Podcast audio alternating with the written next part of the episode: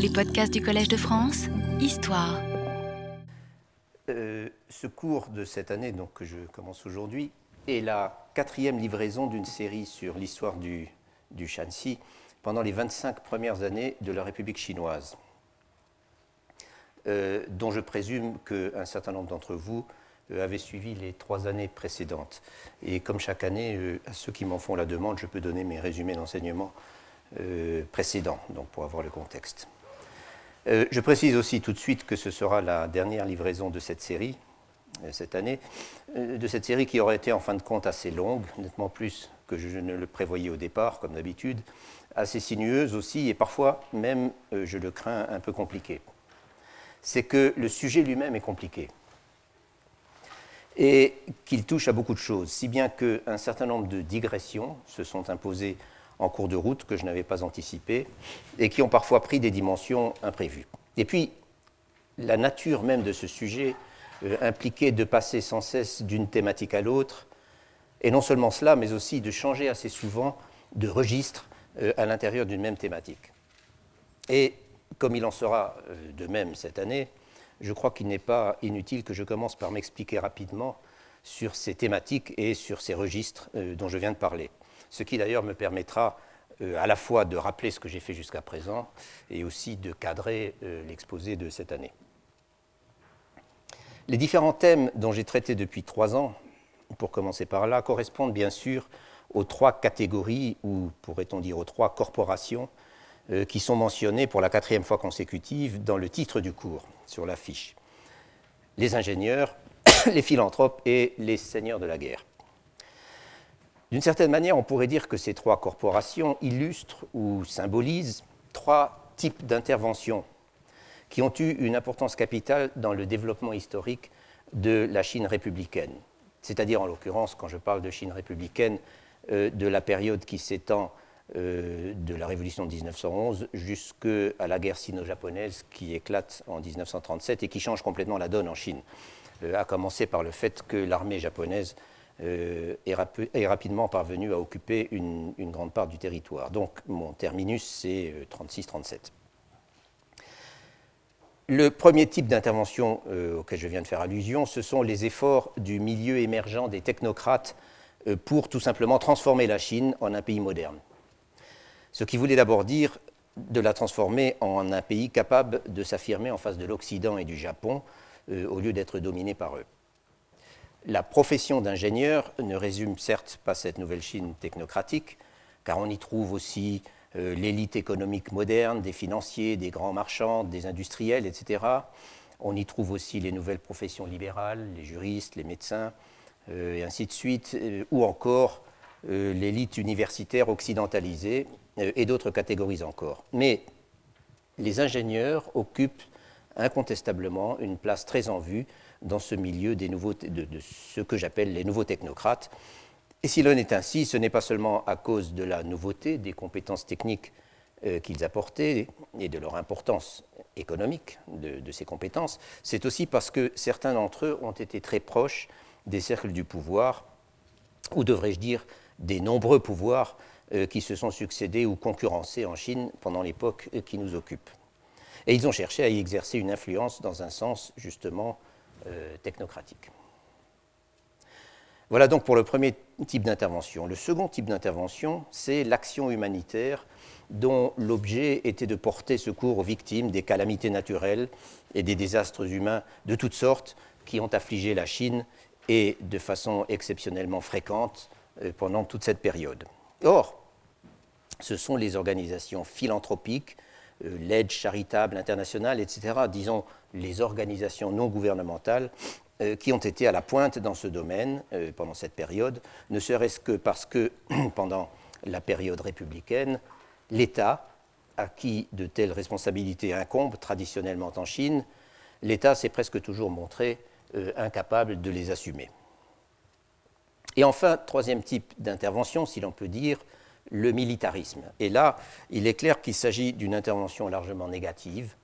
ruineuse, destructrice et en outre euh, politiquement et socialement réactionnaire, encore qu'il ne faille pas systématiquement généraliser. L'apogée du militarisme dans la Chine républicaine, c'est bien sûr l'âge des seigneurs de la guerre. Au sens étroit, cet âge des seigneurs de la guerre ne dure pas beaucoup plus qu'une seule décennie, une décennie que l'on fait conventionnellement durer de la mort du président de la République Yuan Shikai euh, en 1916 à la réunification du pays sous l'égide du Parti nationaliste en 1927 ou 28. Euh. Mais dans un sens plus large, la mentalité et le mode de fonctionnement des seigneurs de la guerre, qu'on pourrait résumer d'un mot, ce sont une mentalité et un fort mode de fonctionnement de satrape, euh, qu'ils soient à petite ou à grande échelle. Cette mentalité donc et ce mode de fonctionnement se sont fait jour dès les lendemains de la Révolution 1911 et euh, à l'autre bout de la période, le gouvernement nationaliste a mis un certain temps à faire rentrer dans le rang les seigneurs de la guerre qui continuaient de manifester leur velléité d'indépendance. En fait, il n'y est jamais complètement parvenu, du moins euh, pas avant la fin de la guerre du Pacifique, avant 1945. Et puis, après tout, on a pu, aussi dire que Chiang Kai-shek lui-même, le généralissime euh, qui a conduit le Parti nationaliste à la conquête de la République, avant d'en devenir lui-même, si je puis dire, le présidentissime, le Ta Zongtong, que Chiang Kai-shek était lui aussi une sorte de seigneur de la guerre. Quoi qu'il en soit, je dois tout de suite admettre que ces trois types d'interventions que je viens d'énumérer rapidement ne résument pas à eux seuls toute l'histoire de la Chine républicaine. Mais ils en constituent tout de même une bonne partie. Et puis, et c'est un point important, il s'agit de domaines qui sont encore assez mal connus, du moins certains aspects sur lesquels je me suis particulièrement attardé. Le militarisme et les seigneurs de la guerre ont déjà été beaucoup étudiés, c'est vrai. Encore que, euh, dans le détail, j'ai été amené, chemin faisant, à découvrir beaucoup de choses euh, tout à fait inédites. En revanche, la corporation des ingénieurs, ses origines et son émergence en Chine, son impact intellectuel et social, le rôle qu'elle a joué dans le développement économique, tout cela reste encore très mal connu. Quant à la philanthropie, s'il existe quelques études partielles en anglais ou en japonais, j'ai souligné l'an passé à quel point il s'agit là d'un sujet nouveau en Chine. Et d'une manière plus générale, en fait, j'ai souligné le fait que les historiens chinois n'ont été amenés que très récemment à redécouvrir, en quelque sorte, la période républicaine. Je veux dire, à la redécouvrir, à la redécouvrir positivement, à en redécouvrir la richesse et la créativité extraordinaire et à reconnaître tout ce qu'elle a apporté à la Chine et donc à l'envisager autrement que dans les termes de la vulgate communiste, c'est-à-dire comme une sorte d'intermède inutile et sombre euh, entre l'Empire et la République populaire, un intermède placé sous le, le, double signe de la réaction et de l'impérialisme, et euh, un intermède où le seul aspect positif finalement est la saga révolutionnaire. En tout cas, et pour euh, revenir au bilan des trois années passées, j'ai déjà beaucoup parlé du militarisme et des seigneurs de la guerre. je note quand même que les deux ne se confondent pas entièrement. Euh, et si je me réfère au terrain qui me concerne plus particulièrement, sur lequel je vais revenir de suite, j'ai eu à évoquer également certains épisodes de militarisme révolutionnaire, euh, ou de militarisme de gauche, si vous voulez, dont l'impact a été, pour dire le moins, ambigu. Et de même, euh, j'ai eu l'occasion de parler d'abondance de la philanthropie. En fait, j'y ai, euh, consacré euh, l'ensemble du cours de l'année dernière. En revanche, je n'ai pas encore eu l'occasion de beaucoup élaborer sur la profession d'ingénieur, en dehors de quelques remarques plutôt générales, ou alors en passant et surtout en évoquant certains individus particuliers que nous allons d'ailleurs retrouver dans l'exposé de cette année. Je pense bien sûr à l'ingénieur Li Yijie, euh, dont le nom doit être à présent familier euh, à mes auditeurs habituels, ou encore euh, à son collègue américain O.J. Todd, que nous avons également rencontré à plusieurs reprises. Mais nous finirons par y venir à la profession d'ingénieur et nous y reviendrons même de façon systématique, car j'ai décidé en fin de compte de consacrer tout le séminaire de cette année à ce thème, donc sous le titre L'émergence de la profession d'ingénieur en Chine. Euh, ce séminaire euh, se tiendra en fait, euh, sera regroupé en probablement deux jours sous la forme d'un colloque au mois de juin, où viendront s'exprimer plusieurs collègues étrangers et français qui ont travaillé sur ce sujet. Donc le sujet de l'ingénieur sera finalement reconnu à sa juste place. Mais encore une fois, cela ne veut pas dire que nous n'allons pas entendre parler d'ingénieurs pendant le cours proprement dit, c'est-à-dire pendant les semaines qui viennent. au contraire, comme nous le verrons, les ingénieurs en travaux publics, en particulier, ont eu un impact tout à fait décisif sur la phase de décollage économique qui s'enclenche dans le nord-ouest de la Chine, non sans beaucoup de lenteur et beaucoup de difficultés, certes, à partir de 1930. Cette phase de décollage économique, c'est ce que j'ai appelé, toujours dans l'intitulé du cours de cette année, c'est ce que j'ai appelé le cycle vertueux du développement. Je vais y revenir. Et à ce propos, euh, j'aurais à évoquer par-delà un certain nombre de personnages, euh, donc d'ingénieurs, euh, j'aurais à évoquer la sensibilité, pour ne pas dire la forme d'esprit, qui me semble incarner la profession d'ingénieur, et c'est très visible dans les, documents que j'ai utilisés, ou pour l'exprimer de façon un peu différente, l'approche des problèmes économiques et sociaux qui la caractérise, cette profession, me semble-t-il, et dont l'on pourrait même dire que euh, euh, cette profession est emblématique. Cette approche, euh, je la définirais peut-être comme une approche à la fois pragmatique et scientifique. Elle se fonde en effet sur la quantification des problèmes. devant un problème, un ingénieur est toujours sa règle à calcul à la main. Elle se fonde sur le calcul systématique des coûts et des bénéfices, et tout simplement sur l'évaluation objective de ce qui est possible. Et elle se méfie par conséquent de l'idéologie. Euh, et euh, si des gens comme Li Yizhe et, ses collègues n'ont pas eu peur euh, de composer avec la politique et avec les politiciens lorsque ça leur permettait de réaliser leurs projets, ils évitaient aussi de se laisser happer par la politique. En bref, c'est à une approche technocratique que nous avons affaire, qui est bien sûr inséparable de la formation technique que reçoivent les ingénieurs et qui les définit en tant que catégorie professionnelle, qu'ils l'aient reçue en l'occurrence cette formation, qu'ils l'aient reçue en Chine même ou qu'ils l'aient reçue à l'étranger, euh, comme c'était presque toujours le cas des, leaders, des chefs de la profession euh, à l'époque républicaine, c'est-à-dire euh, ceux qui étaient les plus connus et les plus influents. Quoi qu'il en soit, le décollage économique que j'évoquais à l'instant va être l'essentiel de mon sujet cette année. Ce que je vais essayer d'analyser et de décrire, c'est la mise en route de ce cercle vertueux du développement dont j'ai parlé, et dont je parle euh, bien sûr par opposition au cercle vicieux du, sous-développement euh, qui avait été plus ou moins le sujet de mes précédents cours. En particulier, euh, il y a deux ans, lorsque j'avais longuement parlé du cycle de famine et de guerre civile, dans lequel le nord-ouest de la Chine semblait irrémédiablement bloqué, sans espoir de sortie, euh, depuis les années 1860, euh, en fait, et jusqu'à 1930 environ, et de façon particulièrement spectaculaire et, pourrait-on dire, désespérante pour les gens qui vivaient tout cela, à l'extrême fin de cette période, donc à la veille de, ou jusqu'en 1930.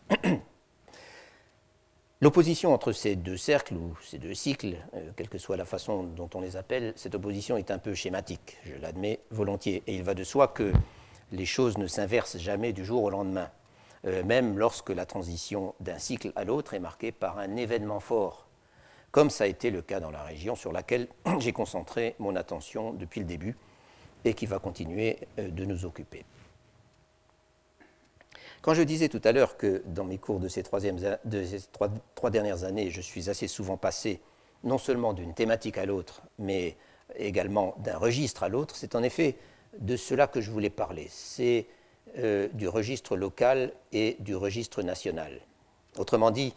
euh, la région sur laquelle porte immédiatement mon analyse et sur laquelle portent en fait mes recherches, d'une part, et d'autre part, le reste. Et c'est donc sur cet aspect euh, sur cette articulation spatiale, sur cette articulation entre le local et le national, que je voudrais à, présent procéder à quelques rappels. Mon fil conducteur, comme le savent tous ceux qui ont suivi les cours précédents, et je m'excuse à l'avance si je me répète un peu, en tout cas aujourd'hui, mon fil conducteur est résolument local. Il est même très local, si l'on considère que mon intérêt pour toutes ces affaires est parti d'une zone qui n'excède guère, et encore en comptant large,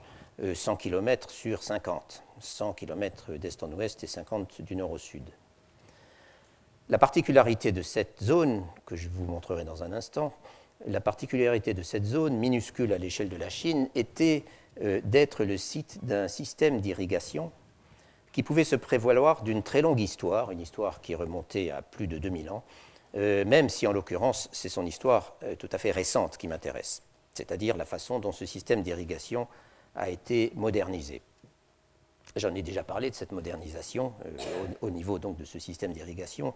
et j'en parlerai encore, mais ce sera sous un angle nouveau et en introduisant des données inédites. Mais il va de soi que une telle histoire, une histoire aussi locale, est considérée dans la courte durée d'une vingtaine d'années en fait, ou de 25 ans disons en comptant large, qu'une telle histoire ne peut en aucun cas être étudiée sans être mise en contexte, c'est-à-dire sans être replacée dans un espace plus vaste et dans un temps plus long. Je le rappelle donc, le site du Tinhuechu, euh, puisque c'est le nom moderne du canal qui alimente tout le système, est situé à une quarantaine de kilomètres au nord de Xi'an. Alors là, je suis confronté à un problème, c'est que c'est ou écrire au tableau ou projeter des diapositives, ce que je n'avais pas compris. Donc je vais écrire dans un coin aujourd'hui les quelques noms que certains d'entre vous doivent connaître déjà depuis longtemps. Euh, et je m'arrangerai autrement euh, si le problème se, se, représente. En effet, je n'aime pas l'idée de lancer des mots chinois qui sont... Euh, dont personne ne sait comment ils s'écrivent. Donc,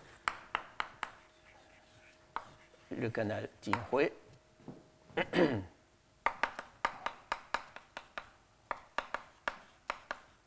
Et puis j'ai déjà parlé bien sûr de,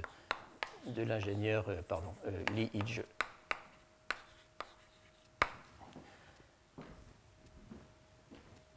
Donc ce site du Tianhuetsu, euh, pour prendre son, appellation moderne, est situé à environ 30-40 km au nord de Xi'an. Xi'an est aujourd'hui, comme vous savez, la capitale d'une province importante, donc la province du Shanxi, écrit avec deux A, euh, dans la transcription conventionnelle aujourd'hui. Et en outre, c'est une destination touristique très courue. Mais dans l'Antiquité, et plus encore à l'époque médiévale, sous la dynastie des Tang, lorsque euh, la ville s'appelait, ou le site s'appelait Chang'an, c'était une métropole impériale prestigieuse euh, vers laquelle convergeaient sinon des touristes, ou aussi des touristes peut-être, du moins des pèlerins, des ambassadeurs et des marchands venus de tout l'Extrême-Orient et de toute l'Asie intérieure. C'était une métropole d'ailleurs euh, incomparablement plus vaste que Xi'an, la capitale provinciale de la fin de l'Empire, euh, dont les murailles euh, existent toujours. Et ce passé glorieux se rappelle au souvenir des contemporains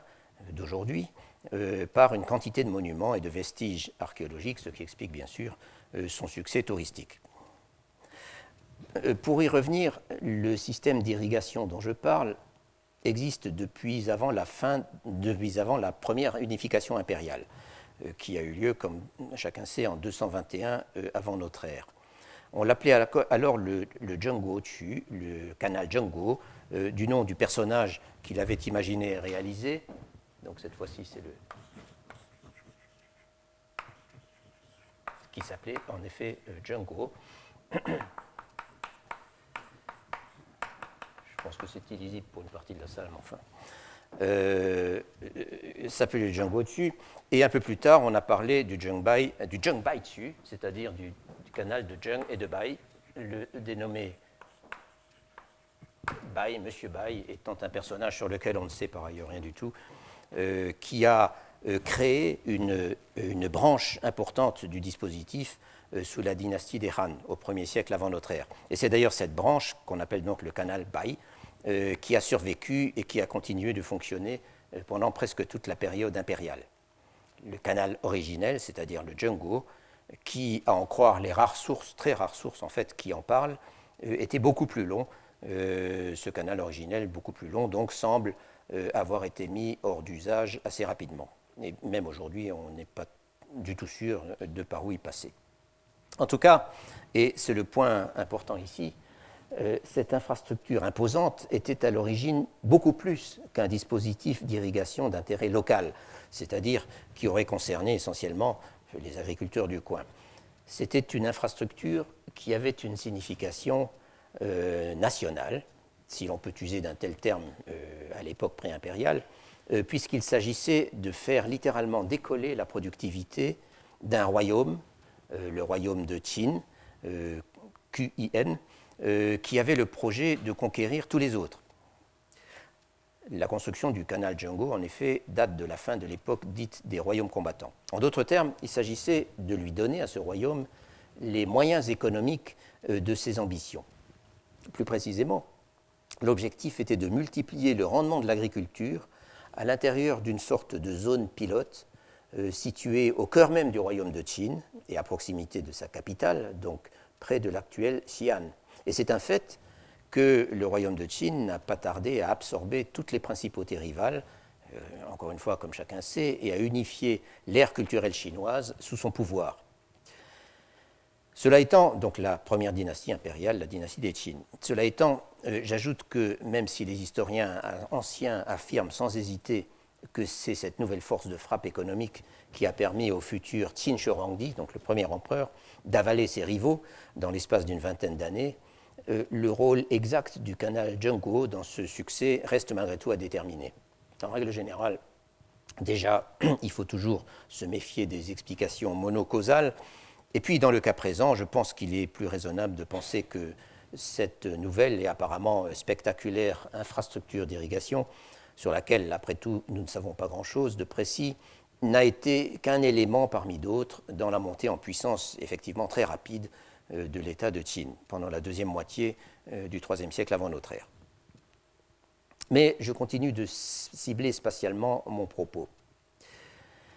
Comme j'ai déjà eu maintes fois l'occasion de l'expliquer, cette zone irrigable, qu'on appelait au XXe siècle la zone du Weibei, c'est-à-dire euh, située au nord de la rivière Wei, ou sur la rive gauche de la rivière Wei, que je vais vous montrer dans un instant, euh, cette zone irrigable recouvre une partie seulement de la plaine du Guanzhong, c'est-à-dire, et ça c'est un nom que je citerai sans arrêt, euh, donc le Weibei, donc, et donc la rivière Wei, et puis cette région du Guangzhou, littéralement à l'intérieur des passes, qui correspond à la vallée de la Wei et qui est donc euh, en fait la partie centrale euh, de l'actuelle province euh, du Shanxi. Cette région du Guangzhou est bien définie géographiquement, que ce soit par sa topographie, par la densité de son peuplement, euh, ou par sa relative fertilité, surtout quand on arrive à l'irriguer. Et surtout, elle possède une identité culturelle forte, euh, appuyée sur une histoire glorieuse, comme on vient de le voir, et glorieuse, à vrai dire, dans des temps plutôt anciens. Et justement, la nostalgie des habitants du Guangzhou pour ces dynasties depuis longtemps disparues, les Han, les Tang, euh, sous le règne desquelles leur région avait été au centre même d'un empire dominant toute l'Asie orientale, cette nostalgie est un peu une constante de l'histoire du Guangzhou euh, à la fin de la période impériale et au début de la République. Et ce qui nous concerne particulièrement ici, euh, elle est régulièrement invoquée par les ingénieurs ou les politiciens qui ont tenté de ressusciter le site hydraulique du Zhengbai en le transformant en une infrastructure moderne. Et euh, avant de poursuivre, et pour résumer, disons, ces, éléments, euh, ces éléments, spatiaux que je viens de résumer, je, vous les montre et, je m'excuse à l'avance auprès des, auditeurs des années passées si je montre pour la deuxième voire la troisième fois euh, les, mêmes, cartes. Sauf cette première que j'ai en fait pêchée sur le site du Monde il y a quelques jours, qui vous représente bien en fait la région, puisque vous y voyez cette zone en jaune qui, l'article porté sur la désertification et sur, le, sur la Chine du Leus, donc montre euh, ce qu'on appelle la zone du Leus en Chine et, la ville de Xi'an, euh, ici bien sûr, et, donc vous pouvez localiser la région qui nous intéresse sur l'ensemble de la carte de Chine. Cette carte est nettement plus détaillée et que j'avais montrée. C'est une carte qui représente la Chine exactement à l'époque qui nous concerne, c'est-à-dire en 1930 et là encore, vous pouvez voir la province du Shanxi, la ville de Xi'an ici, et donc la vallée de la Wei euh, qui euh, traverse de part en part euh, cette province. Et par une sorte d'illusion d'optique qui est inévitable quand on voit une carte de, de la Chine actuelle, cette province semble être tout à fait au centre du pays, alors qu'en fait elle est à l'ouest, dans la mesure où ce qu'on pourrait appeler la Chine propre c'est ça, c'est cette partie orientale et tout ce qui est à l'ouest de, ces 18 provinces, comme on les appelle,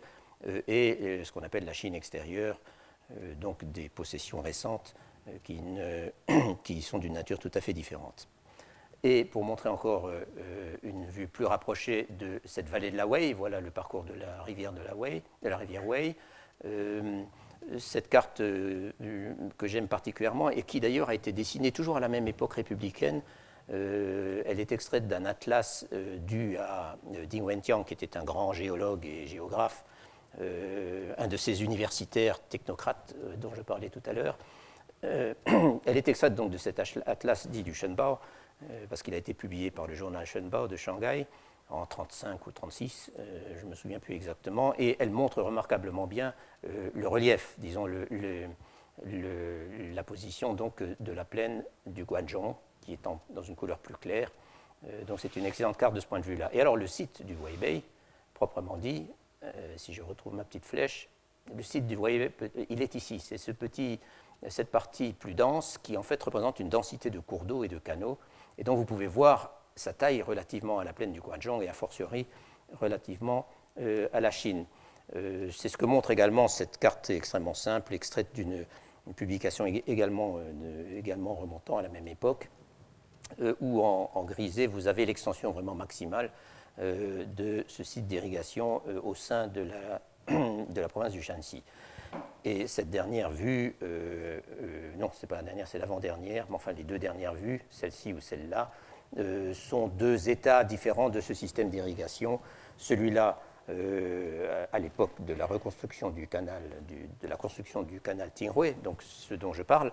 et la vue suivante aujourd'hui, où il y a eu un certain nombre de changements euh, de changement de, topographie. Et euh, je montre quand même ces, euh, ces, deux, ces, deux, vues parce qu'elles résument parfaitement la nature même du système, c'est-à-dire un système qui avait pour vocation, enfin pour fonction, de récupérer l'eau d'une rivière naturelle, c'est cette rivière qu'on appelle la Ting, qui est un affluent de la Wei. sur cette carte, on ne voit pas que la Wei continue par ici, de la récupérer et ensuite de la répartir dans la plaine par gravité. Donc euh, avec ces quelques éléments, euh, vous avez tout de suite une situation spatiale du sujet et je crois que c'est une chose euh, tout à fait essentielle.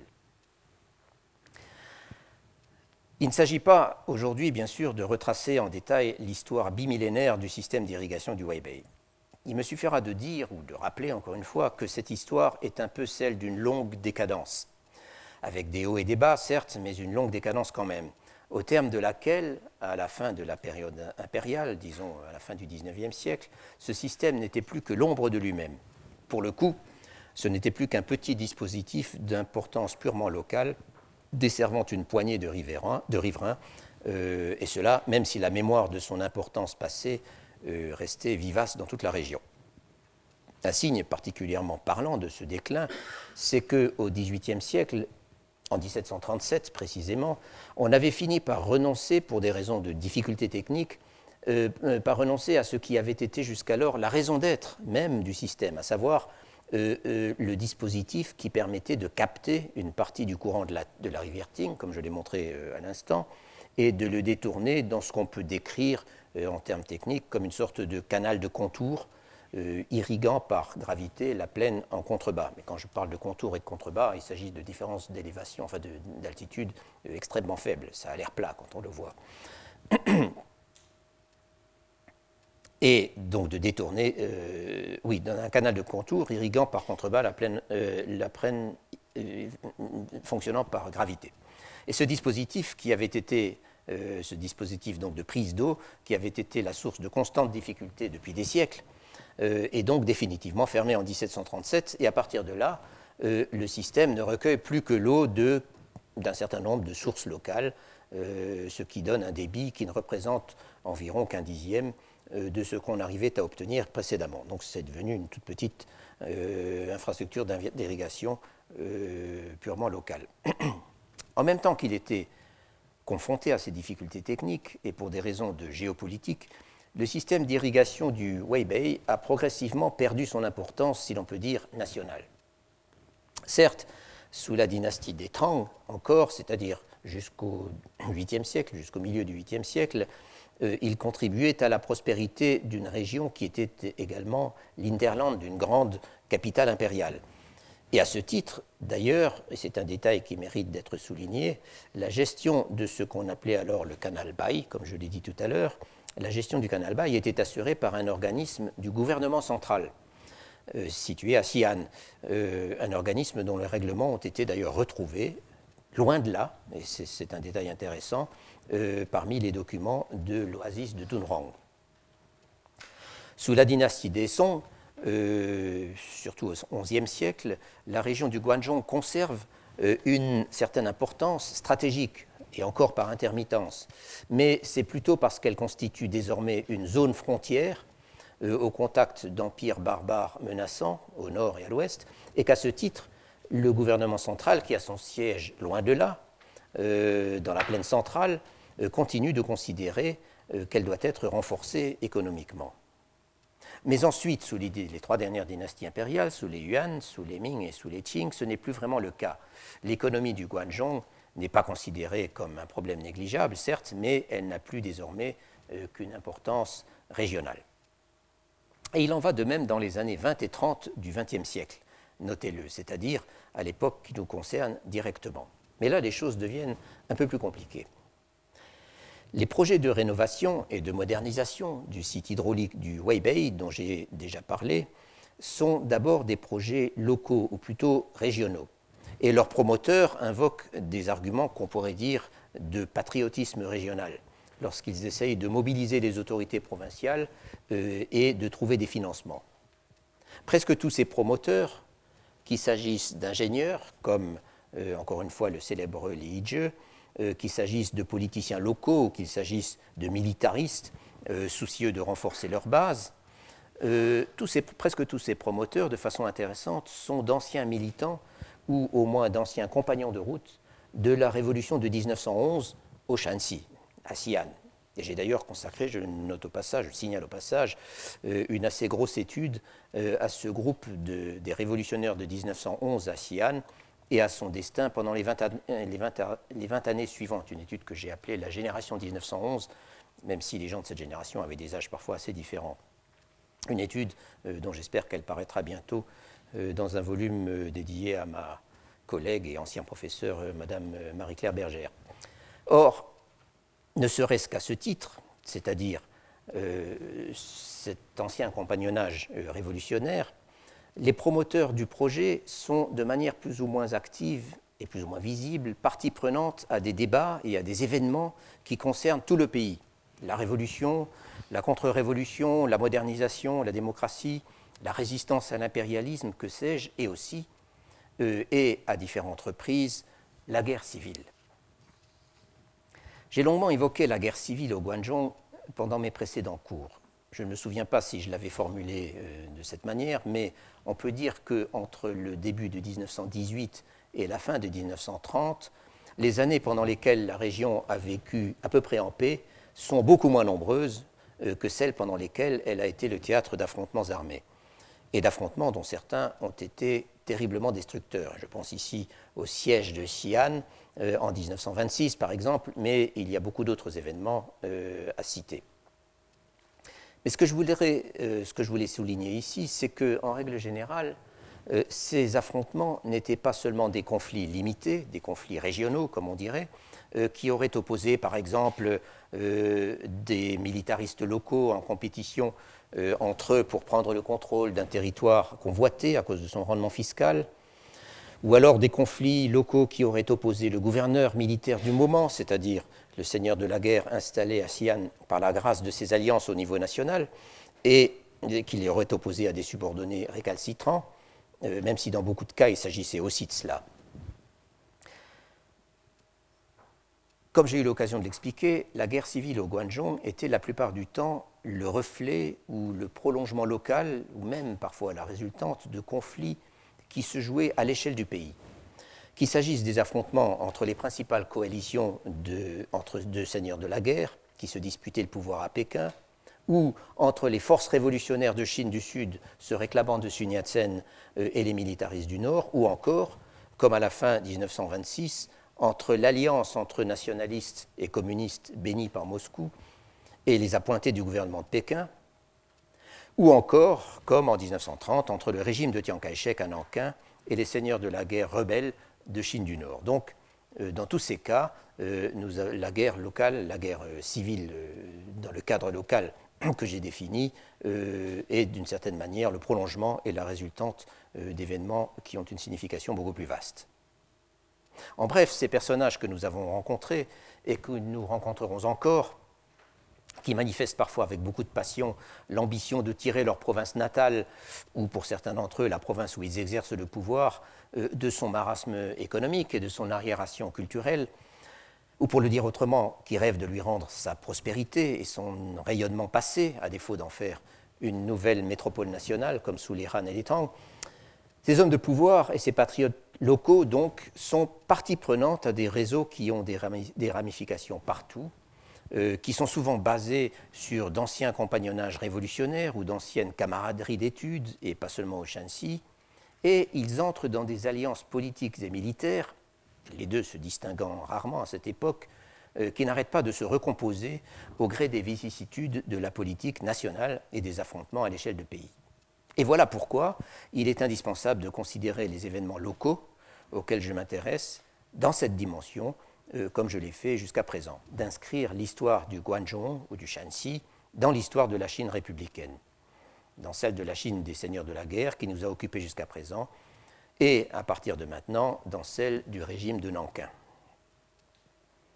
Et ceci vaut aussi, bien entendu, euh, pour l'histoire du site d'irrigation du Weibei, euh, lequel se trouvait à l'époque dans un état de complète déréliction, comme je l'ai dit, et qu'il s'agissait de transformer en une infrastructure moderne, euh, spectaculaire même, qui non seulement ferait redécoller l'économie de la région et éloignerait à jamais, espérait-on, le spectre de la famine, mais qui serait en outre un modèle pour le reste du pays. Là encore, en effet, on retrouve l'articulation entre le niveau local et le niveau national la reconstruction du site hydraulique du Weibei pouvait difficilement être envisagée avec les seules forces de la province, car l'économie locale se trouvait alors dans une situation de crise profonde, euh, structurelle pourrait-on dire. En outre, le pouvoir provincial était au minimum mal assuré politiquement, et cela même après 1930, euh, même si la situation s'était considérablement stabilisée, et ses finances, enfin, étaient dans un état proche de la banqueroute. Il était par conséquent indispensable pour réaliser un tel projet euh, d'en assurer la publicité en dehors du Shanxi, dans les grandes villes du pays où se trouvaient concentrées les ressources politiques et financières du pays. À Pékin, puis à Nankin, après l'installation du gouvernement nationaliste, donc euh, à partir de 1928, et aussi et surtout euh, à Shanghai, à Tianjin ou à Hankou, c'est-à-dire dans les métropoles commerciales où résidait une bonne partie de la communauté internationale. L'ingénieur Li Yizhe, qui est le plus ardent promoteur de la modernisation du Weibei dans les années 1920, a ainsi fait, et à plusieurs reprises, euh, la tournée des grandes villes de Chine pour essayer d'intéresser les bailleurs de fonds euh, potentiels à ces projets. Et s'il pouvait le faire, et espérer trouver des interlocuteurs, mais il n'en a en fin de compte pas trouvé, ou en tout cas des interlocuteurs qui n'ont pas euh, accepter ces propositions, c'est parce que lui aussi avait d'une certaine manière euh, une surface nationale. Après son retour d'Allemagne en 1915, au terme de ses études d'ingénierie hydraulique à l'université technique de Danzig,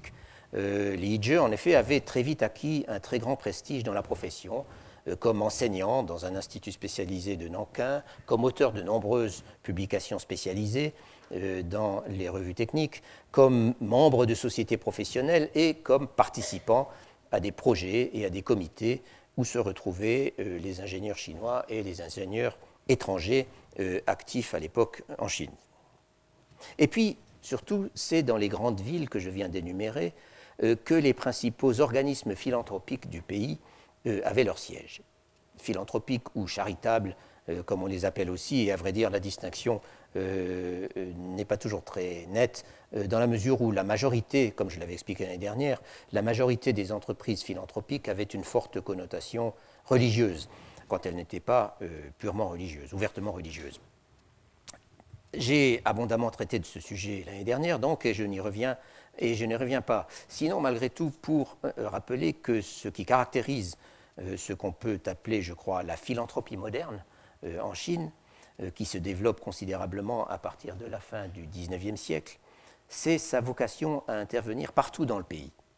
même loin de ses bases, alors que la philanthropie chinoise traditionnelle, euh, qui existait, bien sûr, restait purement locale.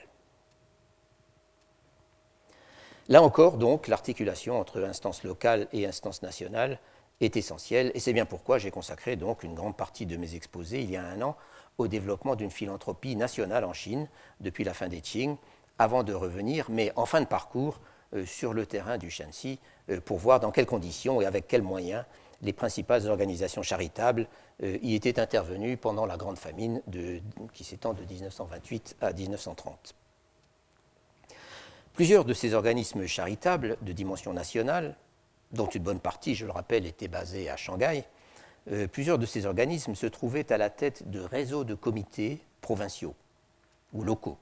ces comités avaient vocation à intervenir localement, ce qu'ils faisaient souvent euh, sur leur propre initiative, et surtout, c'est par eux que transitaient les ressources mobilisées par les instances dirigeantes. Et c'était le cas, pour ne donner que les principaux exemples, de certaines organisations charitables euh, bouddhistes ou d'inspiration bouddhiste, euh, dont j'ai cité plusieurs l'année dernière, ou encore de la Croix-Rouge chinoise, dont j'ai également parlé en détail, ou enfin euh, d'une organisation que, là encore, j'ai très souvent évoquée et dont je vais bientôt reparler de façon assez détaillée, euh, à savoir la Commission internationale de secours contre la famine, ou appelée en général CIFRC, d'après l'acronyme de son nom en anglais, c'est-à-dire China International Famine Relief Commission. Nous avions ainsi vu que à Xi'an, en 1930, euh, s'activait un nombre significatif de militants de la philanthropie euh, appartenant à divers comités, des bouddhistes notamment, mais pas seulement. Et ces gens avaient en quelque sorte réussi à tenir le coup pendant les trois années terribles de famine, de chaos social et de guerre civile euh, par lesquelles était passée la région depuis 1928. Mais ils n'avaient pas été en mesure de faire grand-chose en raison de leur isolement et du manque dramatique de moyens, les deux choses allant bien sûr ensemble. Et nous avions aussi vu que, aussitôt la situation politique de la province à peu près stabilisée, c'est-à-dire à la fin de 1930, ces mêmes responsables euh, s'étaient démenés pour rétablir le contact avec les organisations charitables nationales, euh, qui étaient souvent leur maison mère, euh, et les supplier de reprendre leurs interventions au Shanxi et d'y envoyer des moyens conséquents. J'ai déjà eu l'occasion de souligner l'importance capitale dans l'histoire de la province du Shanxi et particulièrement de la région du Guangdong de ce tournant de la fin 1930. De ce moment, pourrait-on dire, euh, dont nous avons vu tout à l'heure qu'il se place à l'articulation d'une longue période de crise socio-économique et d'un nouveau cycle de développement. La raison de ce tournant est d'abord politico-militaire. Pour le rappeler très rapidement, c'est en octobre 1930 que le régime de Nankin, c'est-à-dire le régime nationaliste, euh, qui est le gouvernement légitime de la Chine depuis 1928, euh, parvient à faire entrer pour de bon la province du Shanxi dans son orbite euh, et à y installer une administration dépendant directement de lui. Avant cela, la région, dans les années précédentes, la région ne dépendait que nominalement de Nankin, elle était en réalité contrôlée par un personnage aussi pittoresque que redoutable et que nous avons déjà souvent rencontré, le seigneur de la guerre euh, Feng Yuxiang. Cette fois-ci, je favorise l'autre côté de la salle.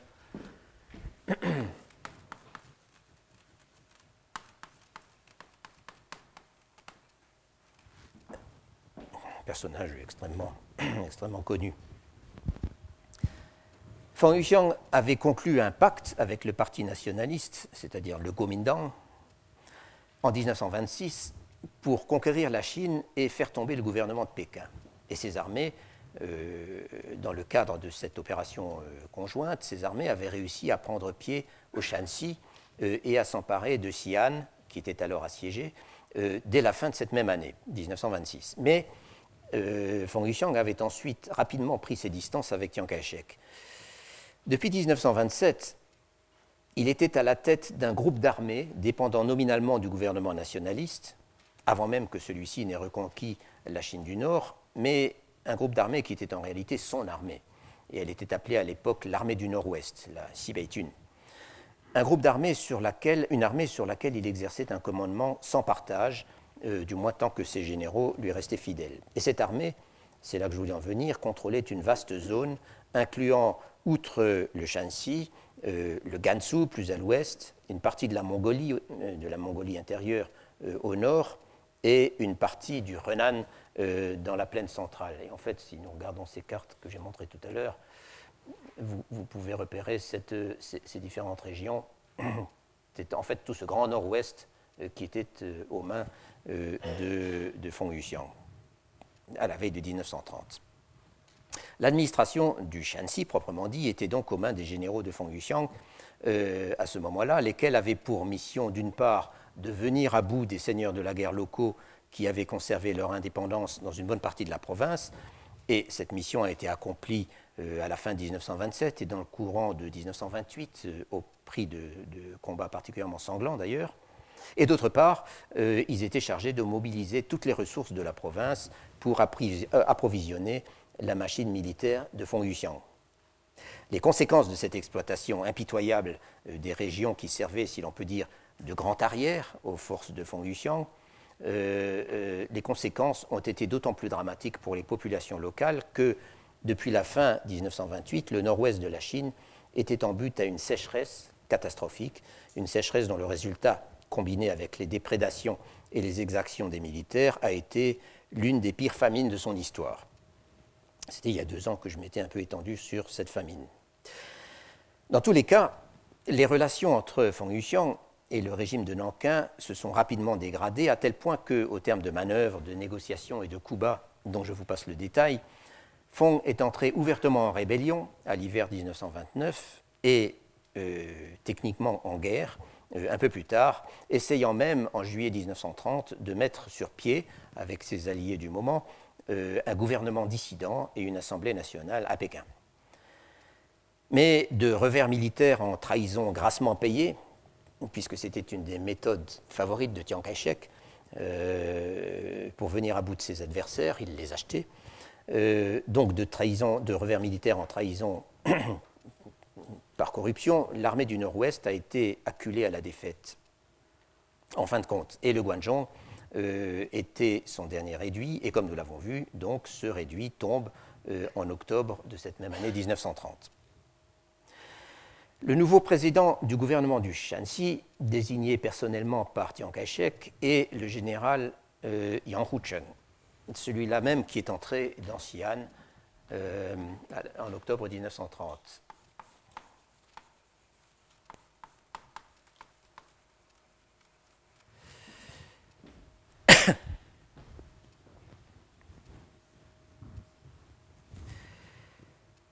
Dans l'historiographie de Chine populaire,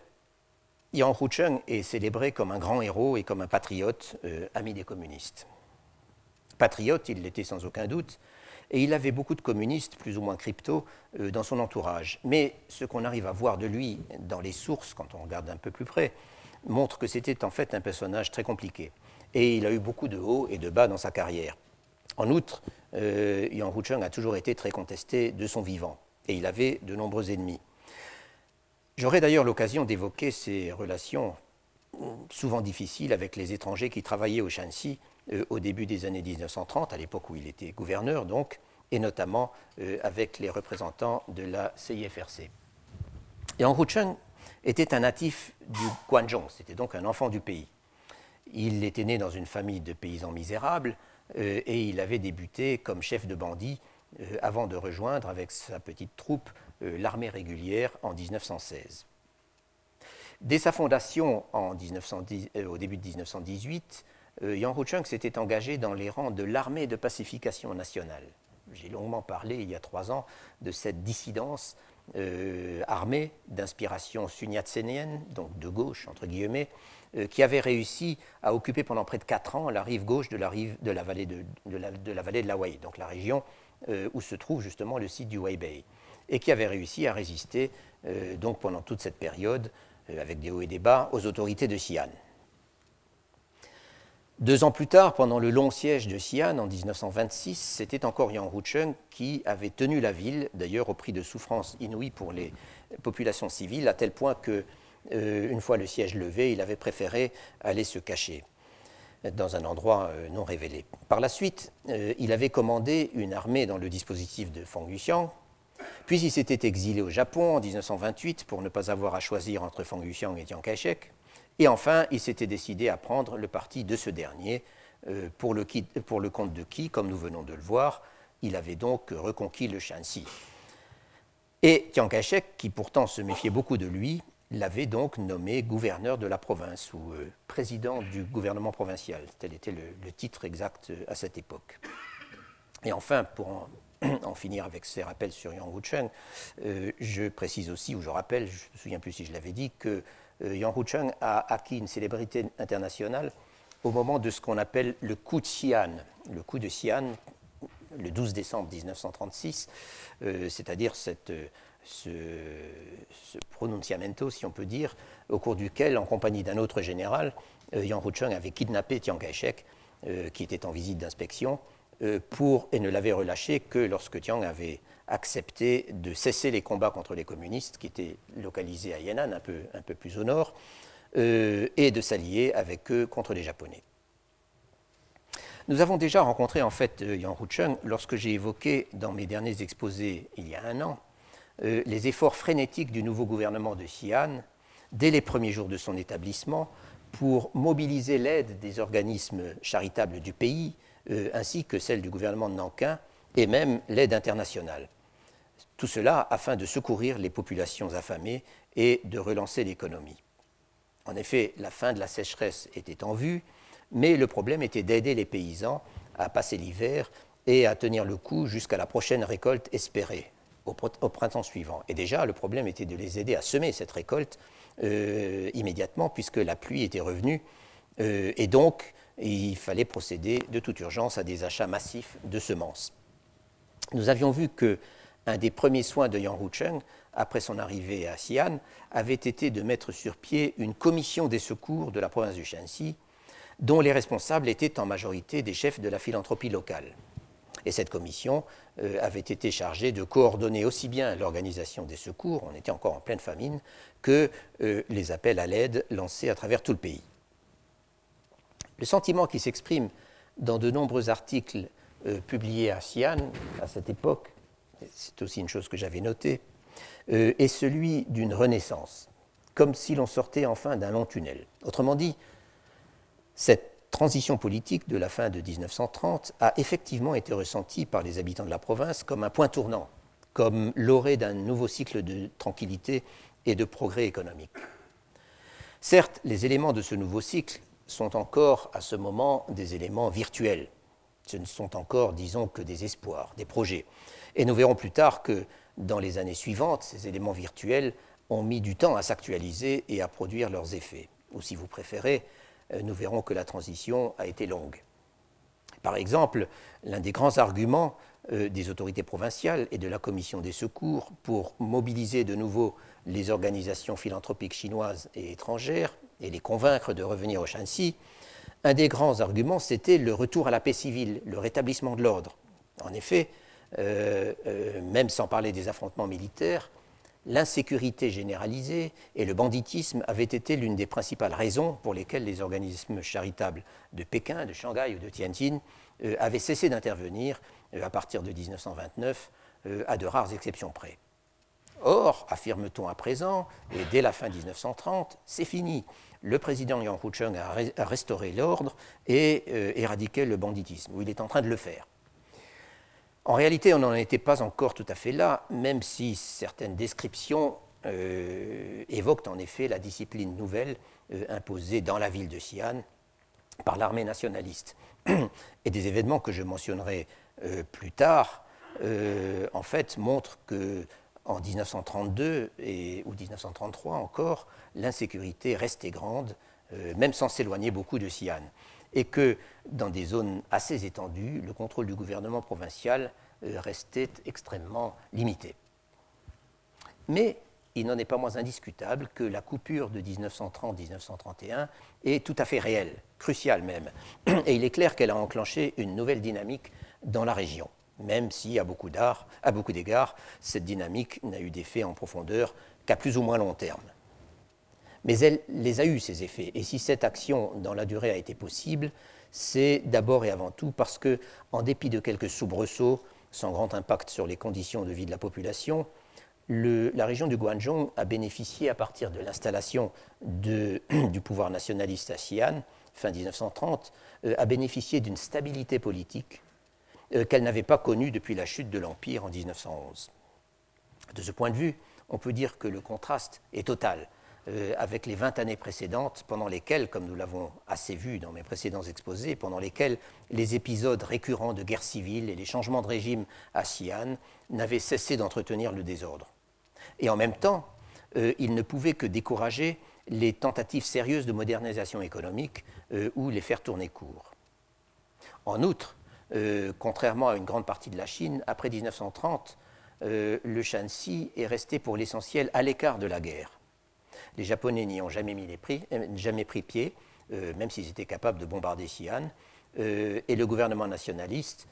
réfugié à Chongqing, donc dans la province du Sichuan, depuis 1938, a en fait déployé des efforts non négligeables pour développer le Shanxi et pour en faire une des bases économiques de la Chine libre. Cela étant dit, si le cycle de développement économique et de retour à l'ordre social dont je parle a été plutôt lent à se mettre en route,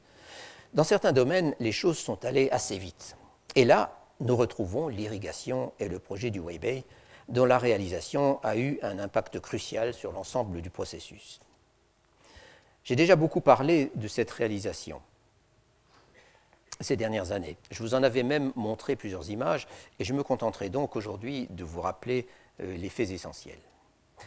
Le fait essentiel peut-être, et qui explique en effet pourquoi les choses sont allées relativement vite, c'est l'engagement de la CIFRC dans cette affaire. Vous vous souvenez sans doute que l'ingénieur Li Yizhe, qui était revenu dans son Shanxi natal à l'été 1922, euh, avait très vite mis au point un projet extrêmement ambitieux de modernisation du canal et de reconstruction du site, et que dès 1924, il avait réussi à y intéresser la CIFRC en la personne du chef de son, département d'ingénierie, c'est-à-dire l'américain euh, O.J. Todd. On, l'appelle toujours avec ses initiales, comme souvent les Américains.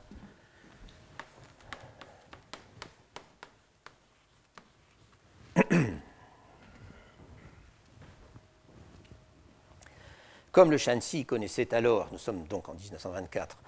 une brève période de tranquillité relative, une sorte d'accalmie, et que les autorités locales et provinciales étaient elles aussi intéressées à la réalisation du projet, celui-ci avait semblé un temps avoir de sérieuses, de, sérieuses chances de trouver un financement et de pouvoir démarrer. Et la CIFRC avait même commencé d'en faire la publicité dans la presse nationale. Malheureusement, la dégradation rapide de la situation politique et la reprise de la guerre civile dès 1925 avaient coupé court à ces ambitions, si bien que dans les années suivantes, euh, on n'en a plus parlé. Li Jie, pour sa part, donc le principal concepteur du projet, Li Jie avait perdu tout espoir et il avait quitté la province en 1927. Pourtant, la CIFRC gardait le projet dans ses cartons.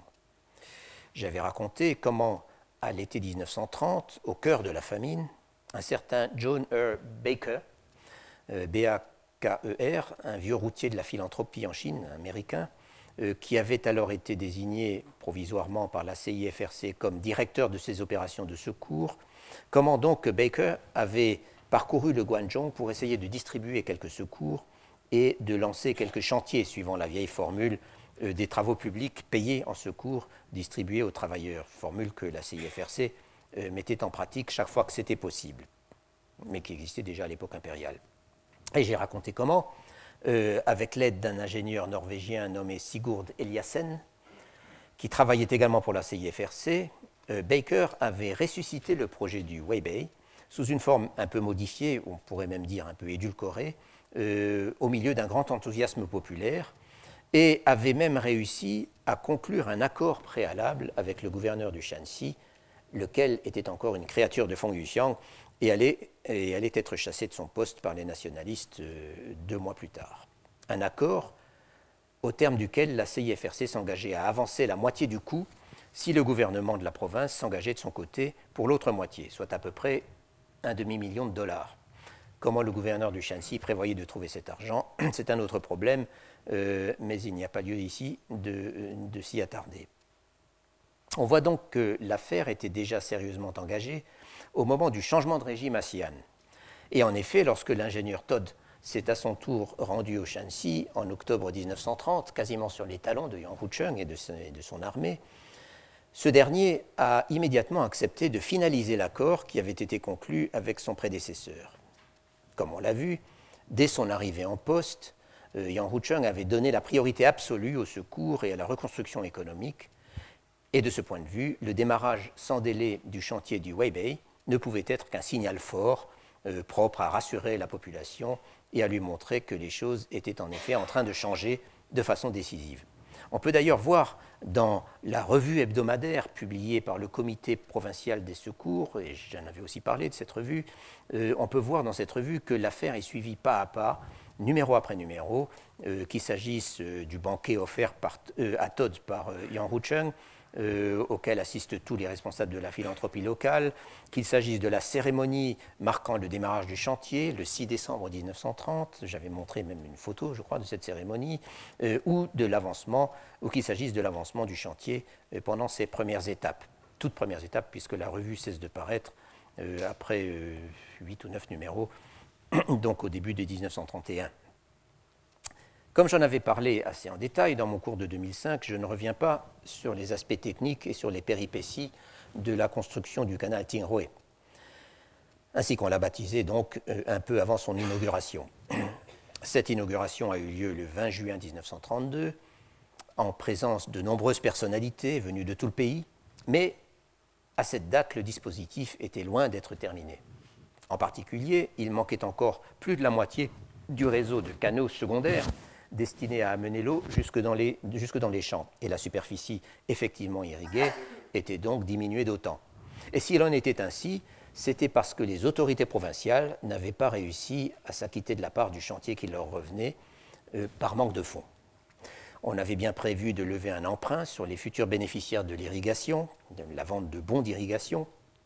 mais cet emprunt avait très peu rapporté à cause de l'appauvrissement des riverains d'abord, euh, euh, principalement l'appauvrissement qui était aggravé encore euh, par un retour de sécheresse à l'automne 1931 et au début de 1932. Donc le, projet d'emprunt avait été un flop et de son côté, le gouvernement provincial était dans une situation financière de toute façon catastrophique. La fin des travaux a donc dû être effectuée, car elle a été effectuée en 1933-1934, en partie par les ingénieurs de la CIFRC, et euh, dans l'ensemble avec des fonds levés par celle-ci auprès d'un comité shanghaïen de lutte contre la famine ou avec des fonds euh, levés euh, en Amérique même auprès des organismes philanthropiques. Je n'entre donc pas dans le détail de tous, de, tous, ces, événements. En revanche, il y a deux aspects que je voudrais souligner d'emblée, ou plutôt dont je parlerai dès le début de mon prochain exposé, qui sont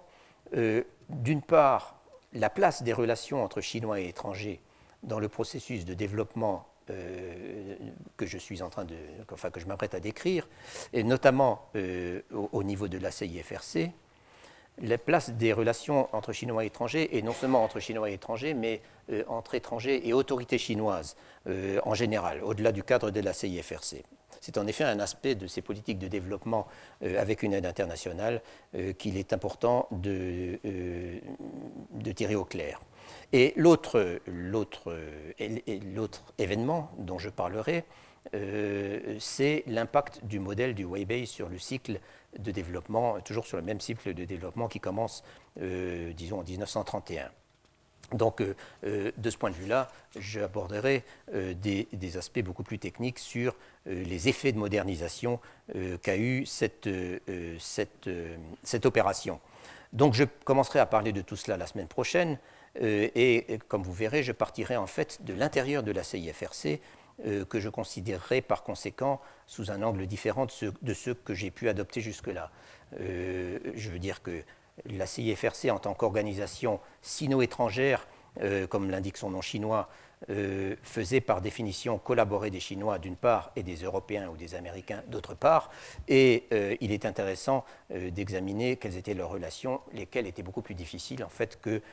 ne le suggèrent les sources traditionnelles. Donc je parlerai de ça, je partirai de ça. et ensuite, je poursuivrai mon enquête, cette petite enquête sur les relations, les relations entre Chinois et étrangers, qui met entre autres entre autres personnes, en cause un acteur important des politiques de développement au Shanxi, c'est-à-dire l'ingénieur Todd. Je poursuivrai cela en évoquant certains incidents qui sont produits dans la région de Xi'an euh, et qui soulèvent à leur tour la question des relations entre les responsables de la CIFRC ou les étrangers en général euh, circulant dans la région et les autorités du Shanxi. Et enfin, euh, je dirai un mot sur les relations entre les cadres de la CIFRC et les travailleurs sur ces chantiers euh, qui sont aussi un autre aspect du problème. C'est donc au terme de cette digression, euh, qui n'en est d'ailleurs pas entièrement une, euh, que j'aborderai les aspects plus proprement économiques du développement dans la région du Guangzhou après 1930. Je vous remercie. Retrouvez tous les podcasts du Collège de France sur www.collège-de-france.fr.